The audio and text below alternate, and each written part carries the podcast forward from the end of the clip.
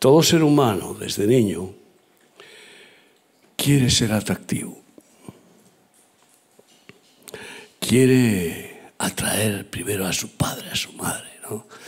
Y luego pues también a los abuelos. Acaba de encontrarse conmigo la, la pequeñita de, de Marcos y enseguida para, para que me fijara en ella y abrazarme, ¿no? Quieren atraer, quieren, quieren eh, pues ser especiales. Y por eso hoy toda la obra del diablo con respecto al consumo se está volcando fundamentalmente, sobre todo en estas fiestas, en eh, vender productos que produzcan atractivo femenino, más diría yo, atractivo eh, sexual, sensual, en las chicas, en, las mujeres y también en los hombres. Y caen como moscas porque en el, en, el anhelo que hay en el corazón humano de ser atractivo, que es bueno en sí, si tiene fines buenos, si tiene un deseo de agradar primeramente a Dios y luego a los demás. En este mundo, ¿qué es lo más atractivo que Dios ha puesto? el sol. A tal punto que millones de personas desde el principio de la historia adoran al sol.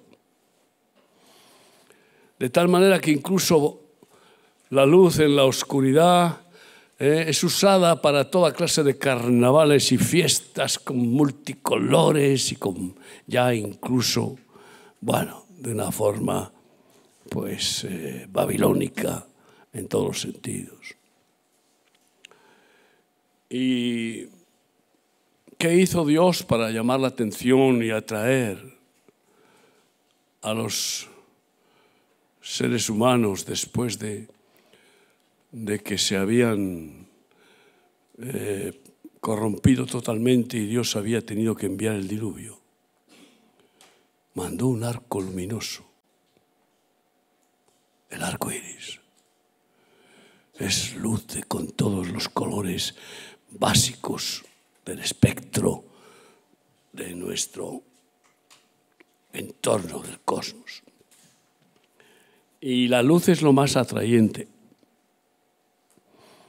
Pero eso no simboliza más que lo que significa la luz verdadera espiritual, que es la luz de Cristo. La luz que te da clarividencia divina, que te revela yo diría los colores espirituales de los frutos del Espíritu Santo, que fíjate tú, están simbolizados en piedras preciosas, gemas que producen luz. Miras un diamante y parece que sale luz del diamante y lo ves en la oscuridad y ilumina. Esas piedras preciosas de esmeraldas, diamantes, rubíes, que simbolizan los frutos del Espíritu Santo, son las expresiones de la sustancia de Dios, la naturaleza de Dios, a través de la luz de Cristo. Y atraen, atraen.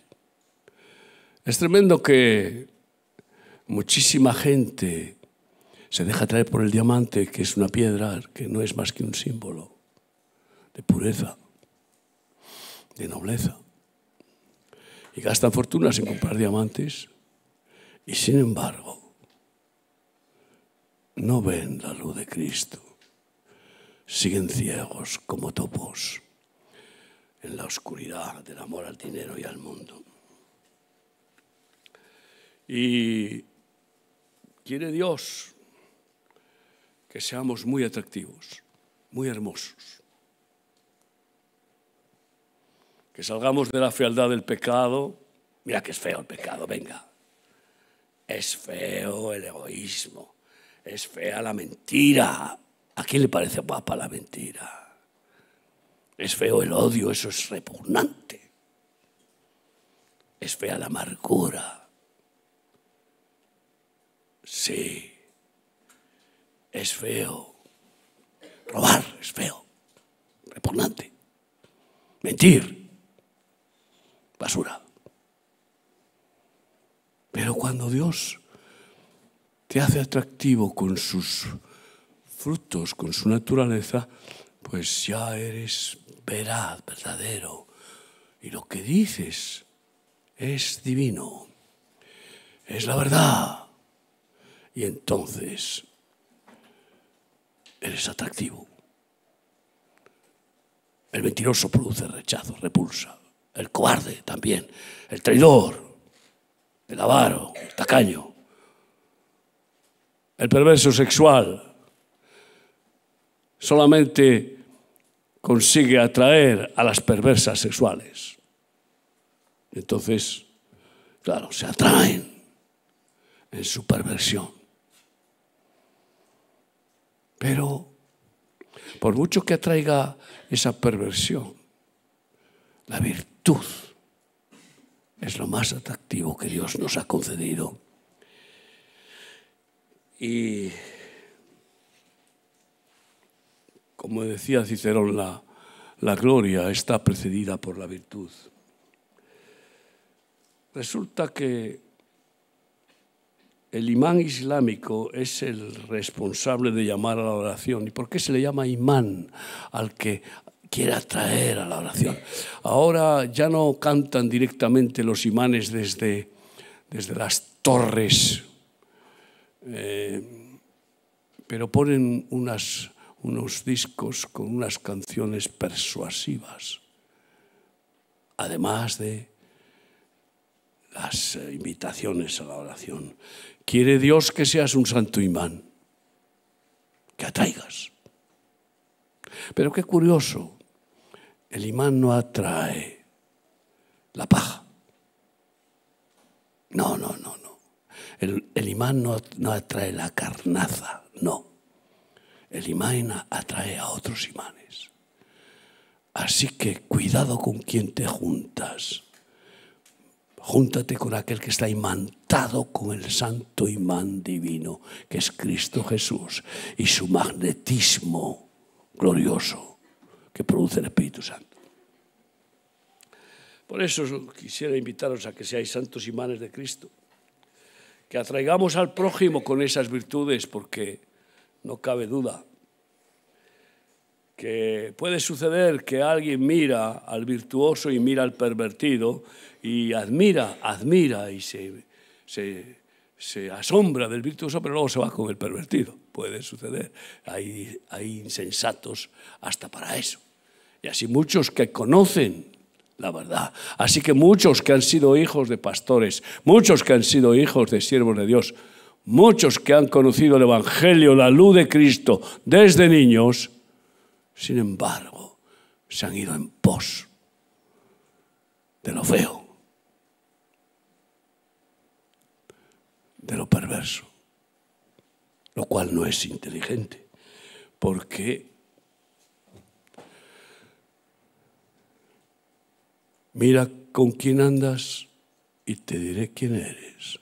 ¿Acabarás apareciéndote a esa fealdad? No, te irás transformando en esa horrenda fealdad del pecado. ¿no? Y todos atraemos a los demás de una manera o de otra, positiva o negativa. Qué terrible tragedia aquellos malvados que atraen ¿eh? a otros para hacerles malvados.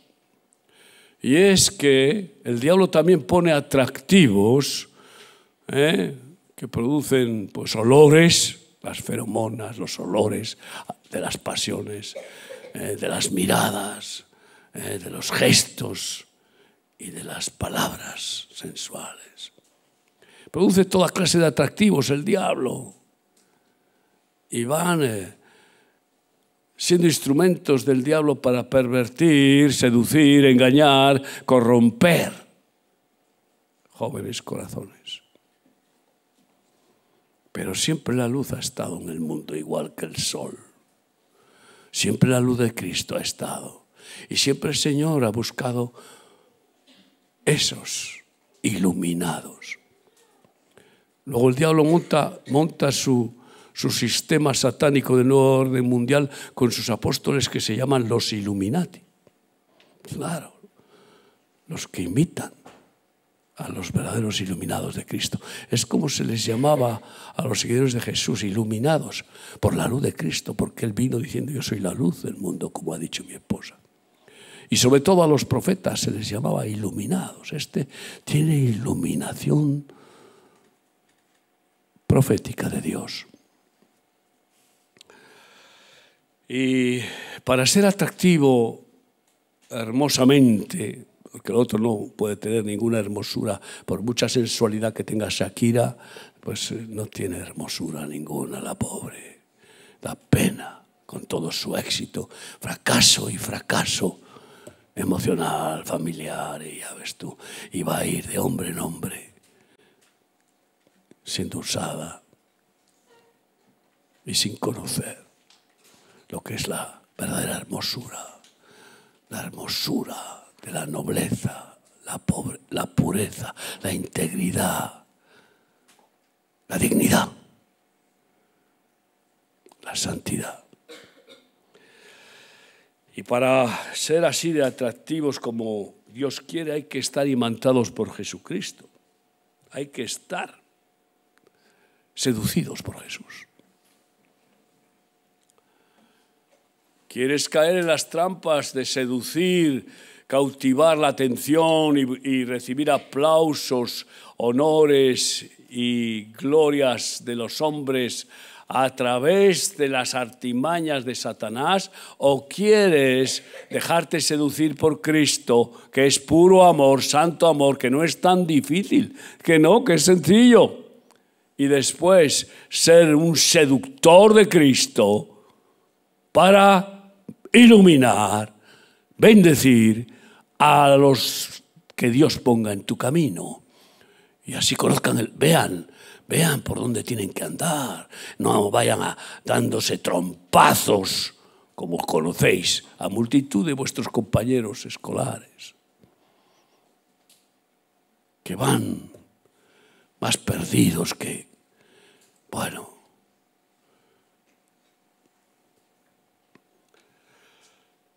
que los ciegos. Pues eh, qué maravilloso dejarnos seducir por Jesús, porque esto es un romance de lo que hablamos, un romance con Cristo, con el diablo. Punto. El romance con Cristo es, es una relación amorosa perfecta, en la cual solo busca nuestro bien. Todo lo que hace para seducirnos es bendecirnos física, psíquica, espiritualmente, honrarnos. Ese es el romance con Jesús, santa seducción. Y luego resulta que al dejarte enamorar con ese amor que recibes de Él, te llena de sus frutos sobrenaturales que nadie tiene de ninguna otra manera, que es el amor, el gozo, la paz, la paciencia, la bondad, la fe, la benignidad, la mansedumbre y la templanza.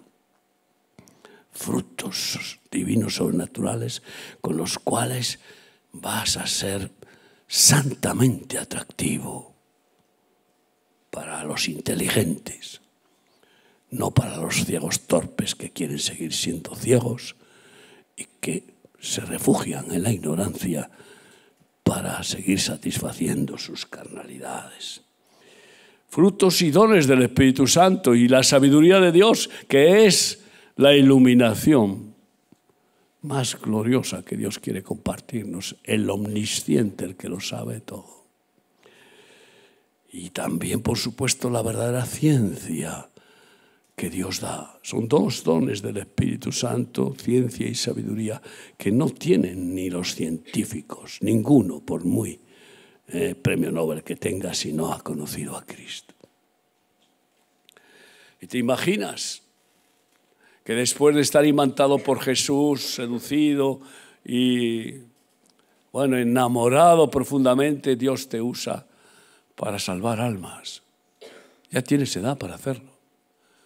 Y para ver un enfermo y tener compasión y ponerle las manos y realizar la sanación de Jesucristo sobre él. Incluso para echar demonios. Incluso. Qué tremenda gloria, qué gracia, qué luz omnipotente. Jeremías 20, del 7 al 11, dice así la palabra de Dios. A mí siempre me ha cautivado este texto y tengo que reconocer que lo he experimentado y lo experimento.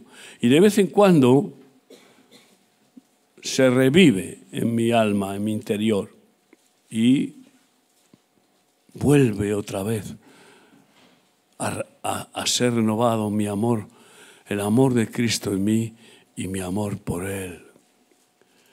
Dice Jeremías, después de haber sufrido toda clase de vituperios, casi incluso ser asesinado, dice así, sigue diciéndolo, palabra de Dios, me sedujiste, oh Yahvé, me sedujiste, me conquistaste, me enamoraste. Y fui seducido, más fuerte fuiste que yo. La seducción siempre es más fuerte que el que es atacado por ella. Incluso el débil, por muy fuerte que quiera ser, si no está en la roca, la seducción del diablo acaba con él. Es tremendamente fuerte. Pero la seducción de Cristo, amigo mío, en aquellos que se dejan seducir, es absolutamente invasora. Te vence por todos los lados, te derrota el ego, te derrota. Y te lleva al arrepentimiento, al perdón y a ser lleno, poseído santamente por el Espíritu de Dios, que es lo que quiere hacer de nosotros templos de su Espíritu. Y me venciste. Hay muchos insensatos que pretenden vencer a Dios. Satanás lo intentó y fracasó. Claro, ¿quién podrá vencer a Dios? ¿Eh? Pues hay políticos que se creen que pueden pronunciar sentencias de vencer a Dios como ese político que yo oro que de misericordia de él porque tu misericordia, ese político que dijo en España las mujeres que quieran abortar abortarán y ni Dios lo puede impedir. Madre mía. Conozco muchas mujeres en nuestro ministerio que quisieron abortar y no pudieron hacerlo porque Dios no se lo permitió. Pero qué terrible engaño de Satanás, pretender eh, vencer a Dios, pero ¿qué es esto? Y todo aquel que fracasa y no puede vencer a Dios, lo, la actitud soberbia es decir, Dios no existe. Como no lo he podido vencer, es que no existe, en realidad. Ya es el colmo, el colmo de la blasfemia. Cada día he sido escarnecido. Cada cual se burla de mí y el mundo se va a burlar de nosotros y se seguirá burlando hasta que Cristo venga. Pero muchos serán imantados y no nos aborrecerán, sino que se admirarán y vendrán a recibir esa iluminación que Cristo nos concede y esa gracia. Dice, por cuantas veces hablo, doy voces, grito, violencia y destrucción, porque la palabra de Yahvé me ha sido para afrenta, afrenta y escarnio cada día. Yo vivo esto desde hace 42 años. Pero sin embargo, son insignificantes esos muchos ataques que he tenido del diablo, de, bueno, de blasfemos, eh, con calumnias, traiciones, mentiras, etc., son insignificantes comparables con la multitud de personas que Dios me ha permitido atraer. Y fíjate el resultado. Está en este ministerio en 72 países. Miles y miles. Y por eso también tú estás aquí. ¿Alguna atracción habrá la que has venido o por la que tus padres te han enviado? Aprovechala. No te vayas aquí a oscuras. Enchúfate. Enchúfate a Cristo. Sal de este encuentro bien, bien conectado. Déjate seducir, enamorar. Porque qué mal puede haber ahí. Tener un enamorado que nunca te fallará, que es fiel hasta la muerte. Los jóvenes se enamoran de una, luego de otra, luego no sé qué. Bueno, esto es, esto es un mercado babilónico. Pero el que se enamora de Cristo tiene el perfecto romance y sabe que nunca le va a fallar. El que ha de ser esposo de la iglesia por la eternidad.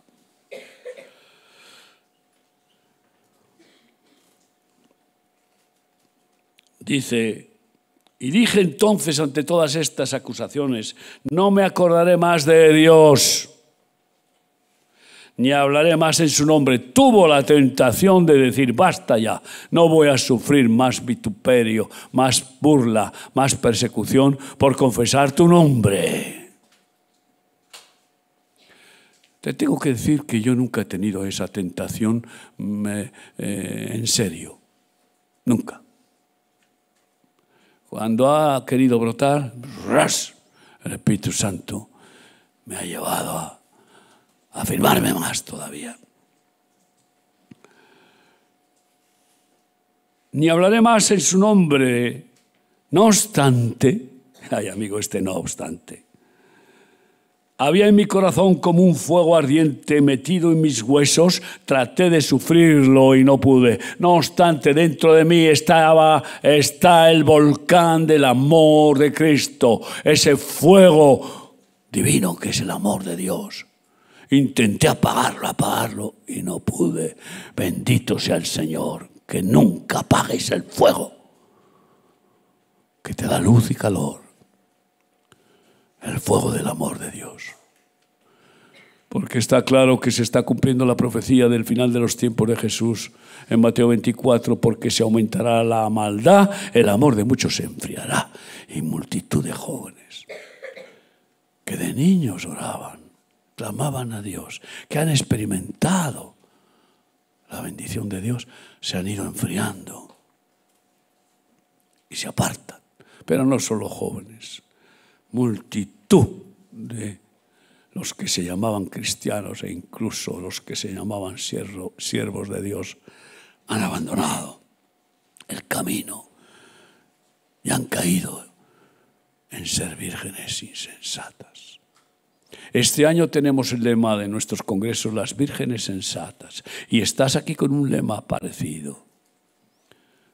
Que seas un hijo, una hija de Dios y que tu lámpara esté siempre llena de aceite para que no te falte la luz de Cristo. Y el aceite simboliza la fe y el amor. No lo pierdas por nada. Antes, si tienes que aborrecer o rechazar al padre, a la madre, al abuelo, a la abuela, al hermano, a la hermana, al compañero, a quien sea que te quiera robar, separar de este santo romance, aborrécelo. Porque ¿qué te ofrece a cambio? El que quiere robarte el aceite de Dios, ¿qué te ofrece? ¿Sabes qué aceite? El del petróleo, el aceite de la muerte, que es el del mamón, simboliza el dinero para comprar carnalidades. Es lo que ofrece. Traté de sufrirlo y no pude, no pude, no pude evitar este fuego amoroso, no pude abandonar, menos mal. Y Porque oí la murmuración de muchos, temor de todas partes, y esto es lo que se está oyendo actualmente. Denunciad, denunciémosle. Todos mis amigos miraban si claudicaría. Eso pasó con mis compañeros de juego de póker, eso pasó con todos los empleados del hospital que dirigía, eso pasó incluso con los primeros evangélicos con los que contacté. Este caerá pronto otra vez en el fango del juego. E incluso en las partidas de póker donde yo iba me dejaban un sitio para ver si aparecía. Eh, nunca volví a aparecer por este ardor que está dentro de mi alma, que por nada ni por nadie quiero perder. Todos mis amigos miraban si claudicaría. Quizás se engañará, decían, y prevaleceremos contra él y tomaremos de él nuestra venganza. Porque el que no es con Cristo está contra Cristo. Y cuando ve el diablo que pierde uno de sus prosélitos, uno de sus esclavos, utiliza a los demás esclavos para atacarle. Traidor. Es terrible. Ningún movimiento evangélico sano persigue a los que abandonan, pero todos aquellos movimientos del mundo satánicos persiguen a los que abandonan, les abandonan. Ferozmente, incluso a muerte en muchos casos. Mas Yahvé está conmigo. Dilo tú. Mas Cristo está conmigo, dilo. Dilo. ¿Eh? ¿Estás mudo? Tú eres de los de... Di conmigo, Cristo está conmigo. Como poderoso gigante. Por tanto, los que me persiguen tropezarán y no prevalecerán. Serán avergonzados en gran manera, porque no prosperarán tendrán perpetua confusión que jamás será olvidada. Eso es lo que les espera a ellos. Porque si Dios es conmigo, ¿qué? ¿Qué? Dilo. ¿Quién contra mí? Aleluya. Eh, bendito sea el Señor. Y bueno, pues fíjate que Jesús eh, nos revela la palabra de cómo era Jesús físicamente. Por supuesto, la estatura se habla de unos 72 o unos 70 unos 70. Se habla. Y nunca gordo. Cuidado con las gorduras. pero tampoco súper flaco. Natural, sencillo. Y fíjate lo que dice de cómo era Jesús en ese sentido. Isaías 53 es interesante.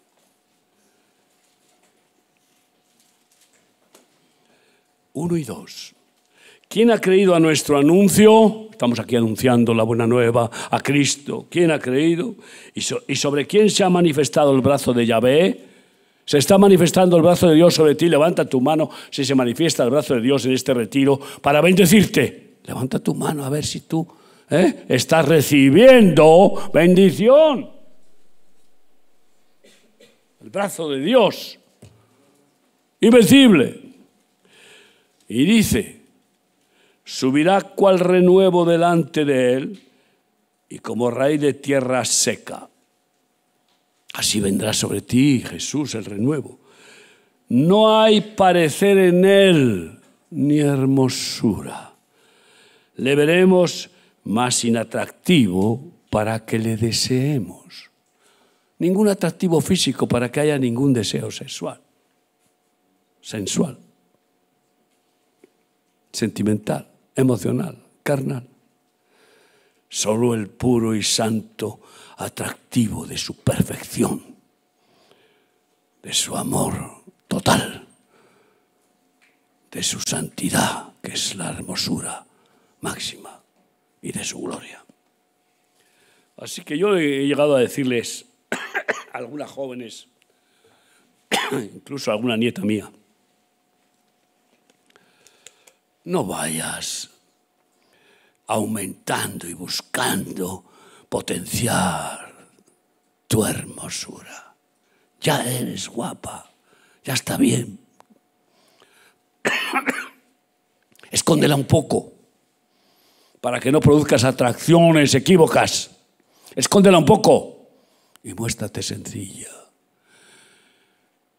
Y alumbra con la humildad, la mansedumbre, la pureza, el pudor.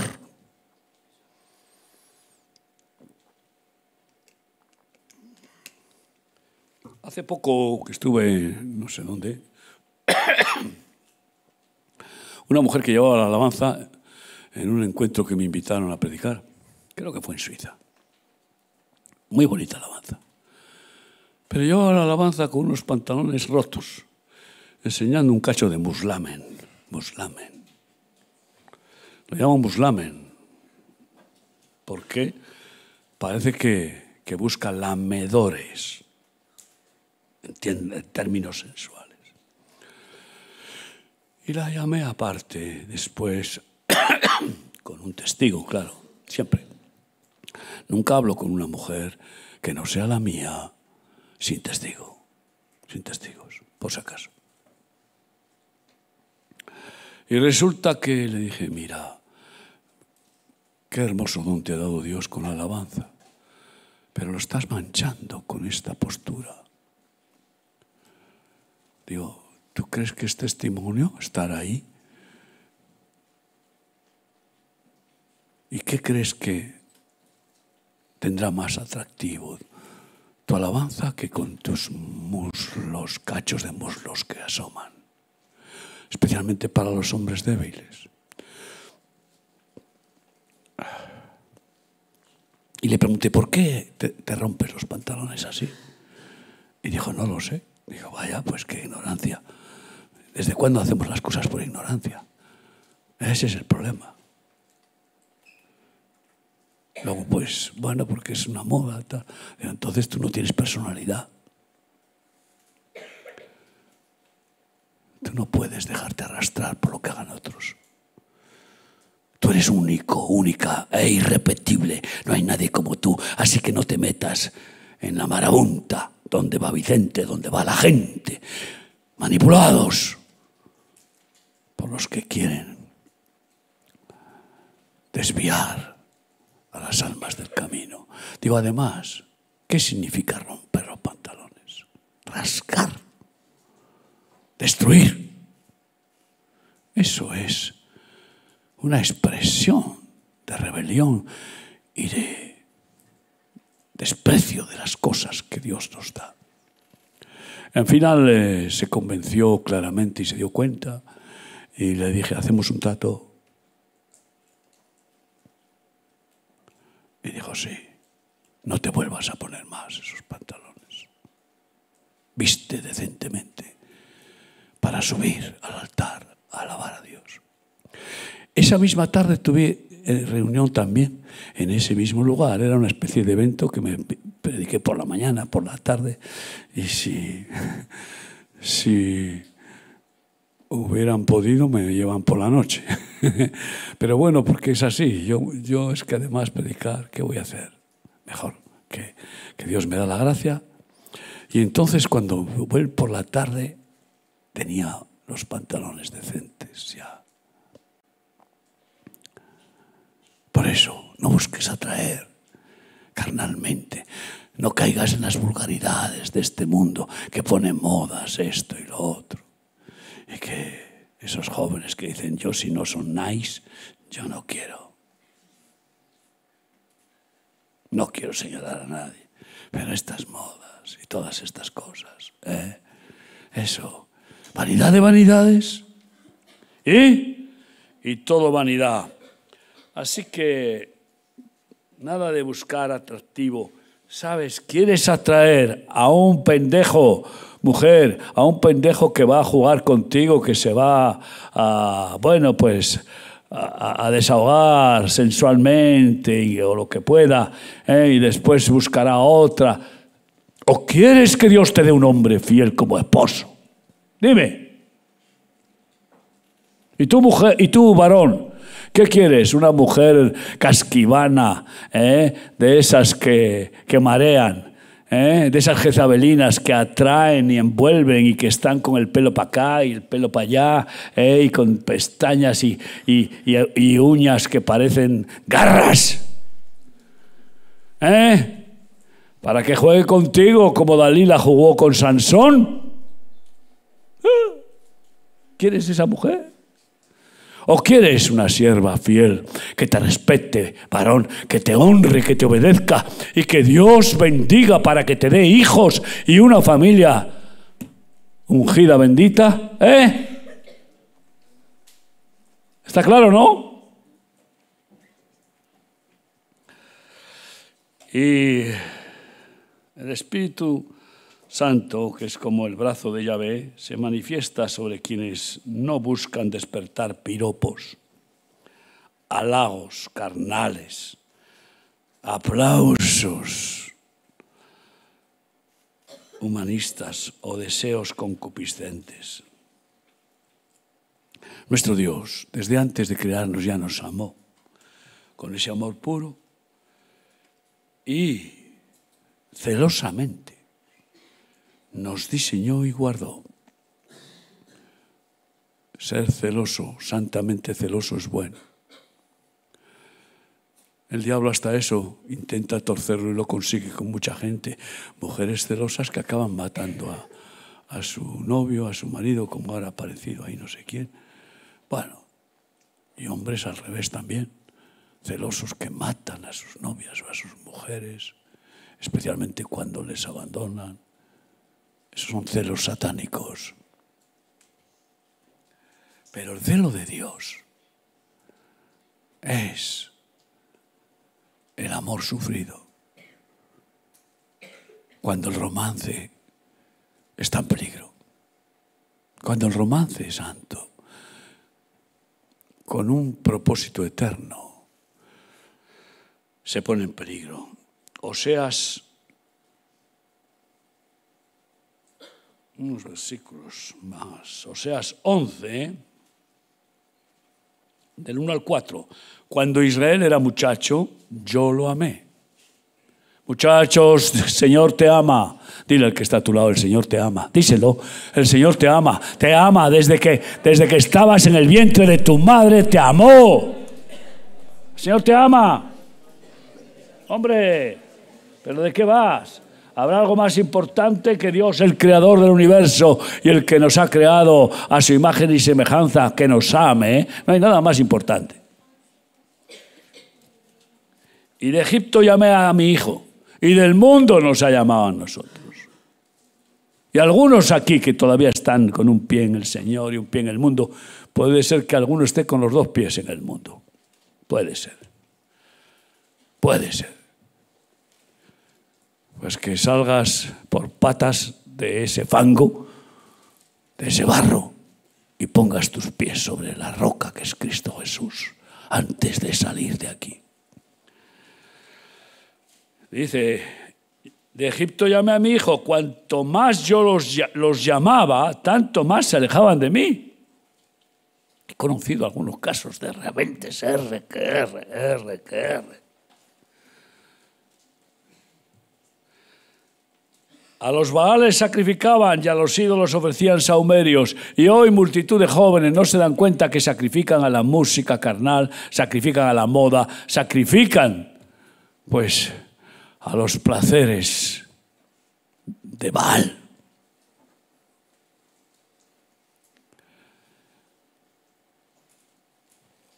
Porque producen satisfacciones carnales, aunque muy fugaces. Yo con todo eso enseñaba a andar al mismo Efraín, tomándole de los brazos, y no conoció que yo le cuidaba. Dios te ha tomado en sus brazos desde bebé. imagínate. Mi esposa y yo disfrutamos de una forma especial tomando en nuestros brazos a todos nuestros hijos. Sobre todo cuando nacieron, yo estaba allí con mi esposa en el parto y al salir tomarlo en los brazos. Y aún así no estaba yo en el Señor, pero cuando ya nacieron mis nietos, ya estaba en Cristo. Y tomar a mis nietos en mis brazos siempre ha sido una gozada. Y sigue siéndolo a pesar de que se van haciendo mayores, aunque ya quedan algunos todavía de esos que, te los achuchas y te los, y te los comes a besos. Y... Pero cuando fuimos a Ciudad Real a conocer a nuestro bisnieto, ay, amigo el Rubén, el Rubén, eso, eso es, otra, es otra dimensión ya. Cuando te estás haciendo muy mayor, agarrar ese, ese bebecito puro, lindo, que se ríe. ¿Cómo se ríe? ¿Eh? Pues imagínate a Dios que te tuvo así en sus brazos sin darte cuenta. Y ahora lo entiendo. Y no conoció que yo le cuidaba. Y por eso dice, con cuerdas humanas los atraje, con cuerdas de amor. Y fui para ellos como los que alzan el yugo de sobre su cerviz y puse delante de ellos la comida. Y nos alimentó, nos, nos cuidó, nos protegió, nos nos, bueno, nos regaló todas las bendiciones que nos eran necesarias. Y Dios es celoso, como he dicho. Y nosotros cumplimos en Israel el llamado de Dios de provocar a celos a Israel. Yo estoy queriéndote provocar a celos para que tú tengas esa santa envidia, de decir, yo quiero ser de esta manera que habla Miguel. Yo quiero ser así. Yo quiero. Anhelo, deseo. Por favor, ayúdame, Señor. Y fuimos a Israel a provocarles a celos, como está profetizado en Romanos capítulo 11, 10 y 19, dice que yo despertaré un pueblo que no es mi pueblo para provocarte a celos y un pueblo insensato para provocarte a, ira. El pueblo insensato que está provocando a ira a Israel es Palestina, jamás. Pero el pueblo que no éramos pueblo de Dios y que hemos sido hechos parte de Israel santa, la Israel espiritual. Fuimos a, a poner en práctica eso. Y tuvimos unas experiencias en Israel con los judíos que no se lo podían creer. No se lo podían creer, estaban maravillados allí en el centro de Jerusalén, en la calle Ben, Yehuda, la más eh, concurrida de jóvenes. Se añadieron jóvenes israelitas, incluso ortodoxos, a bailar con nosotros cuando nos, cuando nos pusimos a cantar. Y abrazándonos, ancianos en los hoteles, en, bueno, en, es, provocar a celos. Quiero que salgas de esta reunión provocando a celos y que la gente que te vea diga, yo quiero ser como este. Yo quiero ser como este. Como los benditos hijos que admiran a su padre y les preguntas, ¿qué, qué quieres ser tú cuando seas mayor? Yo como mi padre. yo como mi padre. Amén. Que salgas de aquí y que produzcas ese celo de atractivo. Y bueno, especialmente a nuestros familiares, a nuestros familiares. ¿Tú te imaginas que un joven como vosotros, que puede tener un padre o una madre que están, pues, eh, sufriendo desequilibrios eh, carnales, que os vean iluminados y que digan, ¿qué le pasa a mi hijo? ¿Qué, qué ha pasado? ¿Cómo es? ¿Qué es esto? ¿Qué, qué bendito está mi hijo. Yo quiero ser como mi hijo. Créeme. Este ministerio Y todos aquellos que hemos sido iluminados por Cristo, en muchos casos ha sido al revés. Hemos despertado a padres y abuelos a que digan, quiero ser como mi hijo, quiero ser como mi nieto. Porque han visto en nosotros lo que ellos no han conocido, no han experimentado, pero que les habría gustado ser y no han podido serlo por caer en los engaños del mundo. Qué hermoso. Y bueno, mucho cuidado con quién intentas provocar a celos. Porque si intentas provocar a celos a un perverso, pervertido, igual resulta que te has pasado. Y no has sido sabio en obedecer lo que Jesús dice en Mateo 7:6. No deis lo santo a los perros, ni echéis vuestras perlas delante de los cerdos, no sea que las pisoteen y se vuelvan y os despedacen. Tremendo. No te metas en camisa de once varas. Ve y provoca celos a aquellos que el Espíritu Santo te dice, aquí hay, aquí hay buena tierra, aquí, aquí hay una oportunidad. Aquí, esta persona está preparada para echarle el manto. Está en celo, está anhelando conocer la verdad, anhelando recibir paz y amor y gozo. Por eso, Santiago 4, de 3 a 5 dice así, no voy a estar dos horas más. ¿eh?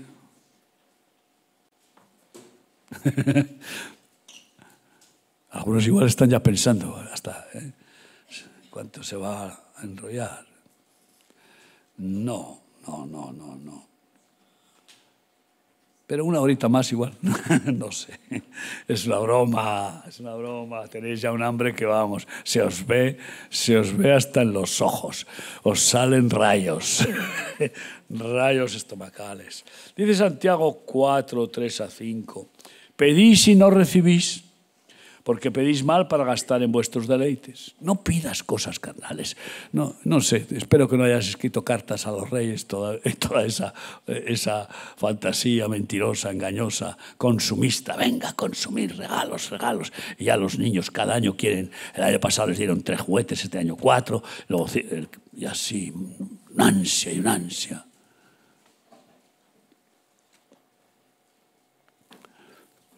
Y ya sabes, hay un, chiste que dice, cuando la mujer le dice a su marido, hagámonos regalos, es que ella está pensando en que su marido le regale un abrigo de bisón y ella en regalarle a él una corbata.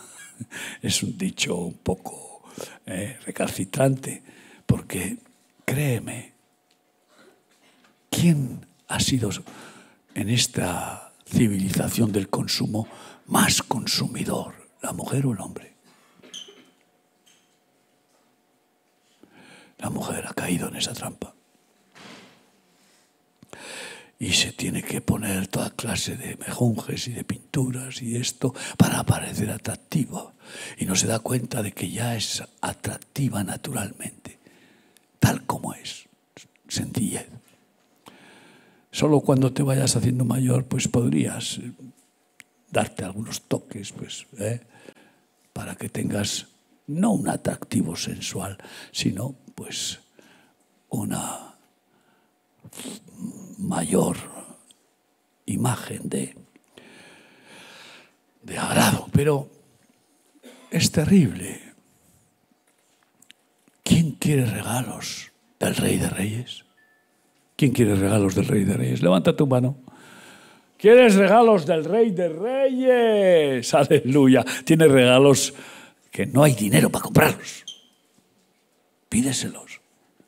Pídele que te dé inmenso gozo, que es maravilloso estar lleno de alegría. Pídele que te, que te enamore, que te llene de amor, para amar con ese amor. Pídele que te haga experimentar la satisfacción total de la paz, que te libra de codiciar nada. Ya estás a gusto, en paz.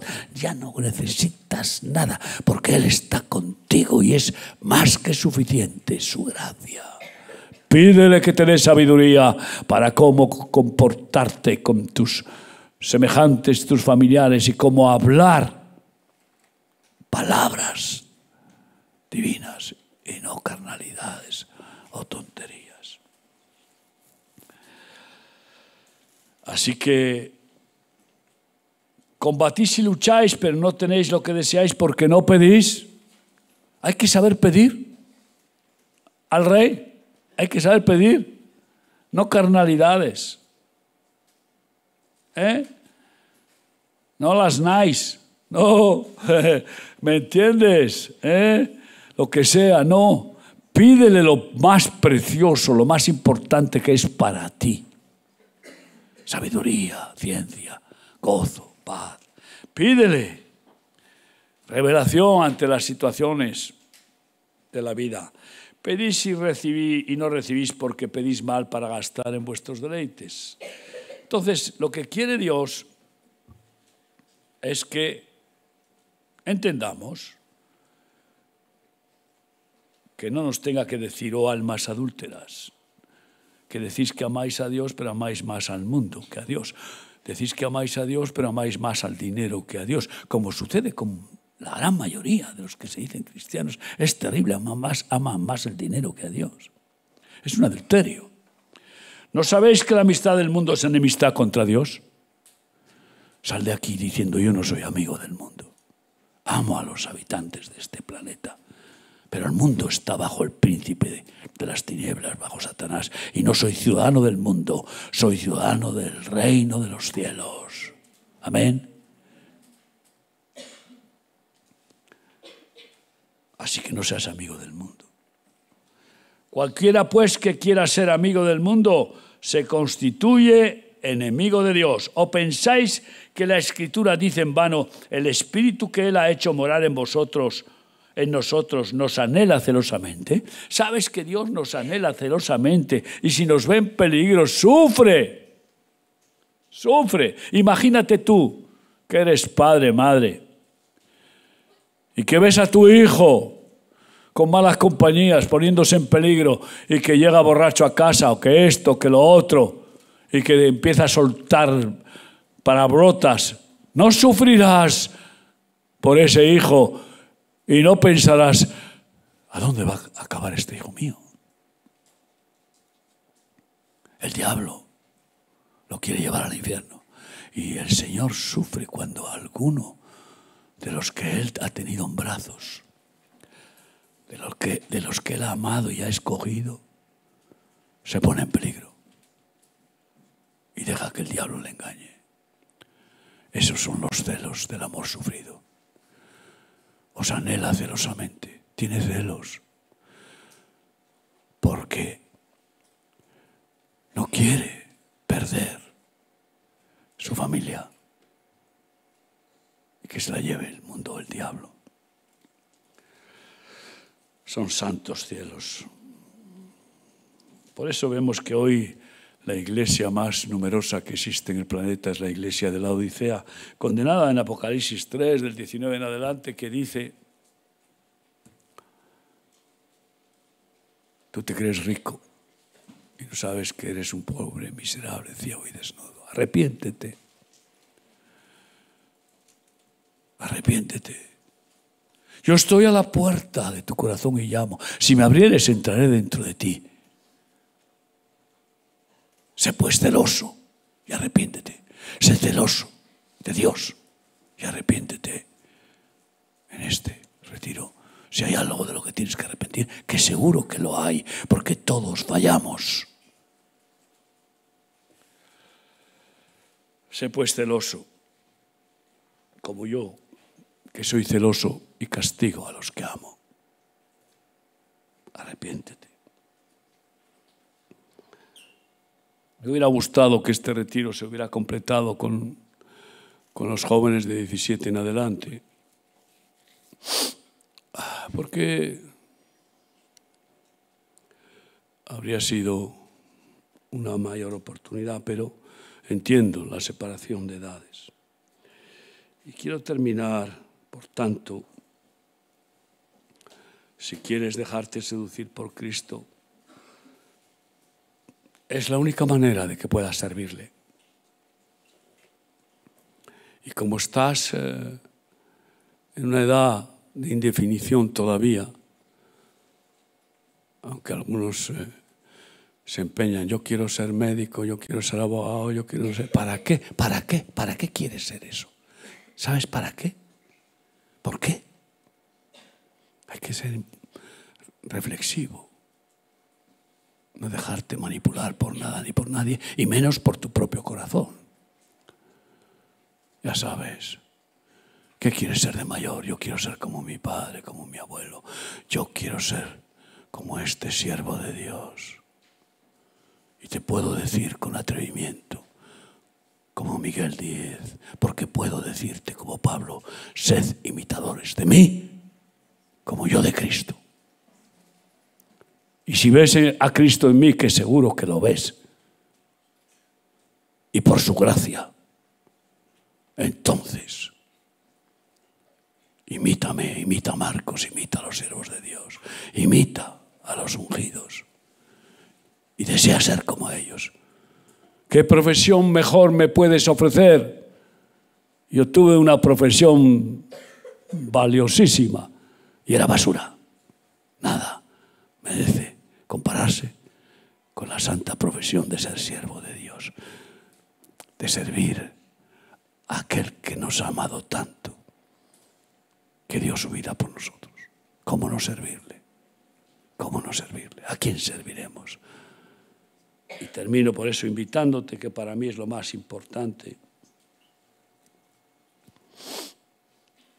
que de aquí salgas con la decisión irrevocable. Si tienes un romance de verdad, ¿qué será la prioridad de tu vida?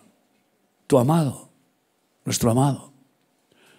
Como Él dio prioridad absoluta de renunciar a todo por nosotros, la amada, la iglesia. Josué 24 dice así,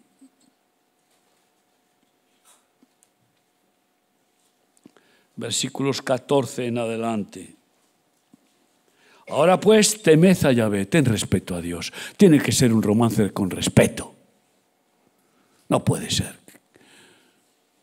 No puede ser que Él sea fiel y que nosotros no lo seamos. Temor de Dios, principio de sabiduría. Ahora pues temed a Yahvé y servidle con integridad, servirle de todo corazón. Integridad es íntegramente, no un poquito, no un cultito con integridad, consagración total, cuerpo, alma y espíritu. Y en verdad, es decir, con sinceridad. Y en la forma que Él quiere que le sirvamos, porque Él es la verdad. No a nuestra manera. Yo sirvo a Dios, me dicen algunos, digo, sí, pero a tu manera, ¿no? Pues sí, a mi manera, como puedo pues estás perdiendo el tiempo. Porque Él no quiere siervos que no le sirvan a su manera, en su voluntad, con sus condiciones, con sus mandamientos perfectos.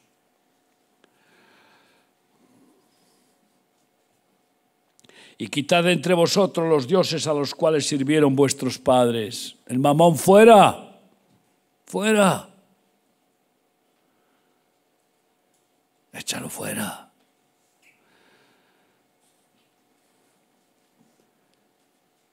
Mamón, la diosa, música, ¿eh? el dios aparatito, se está convirtiendo en un dios. Y la juventud dedica más tiempo al aparato que a buscar a Dios, a amarle y amar al prójimo. Y por eso casi ni muestran amor a sus padres, sus hermanos, solo están con su diosa máquina. Ay, amigo, libérate. Que tú controles, que tú domines y que la uses para el bien, en lugar de que seas esclavo de ella. Aleluya.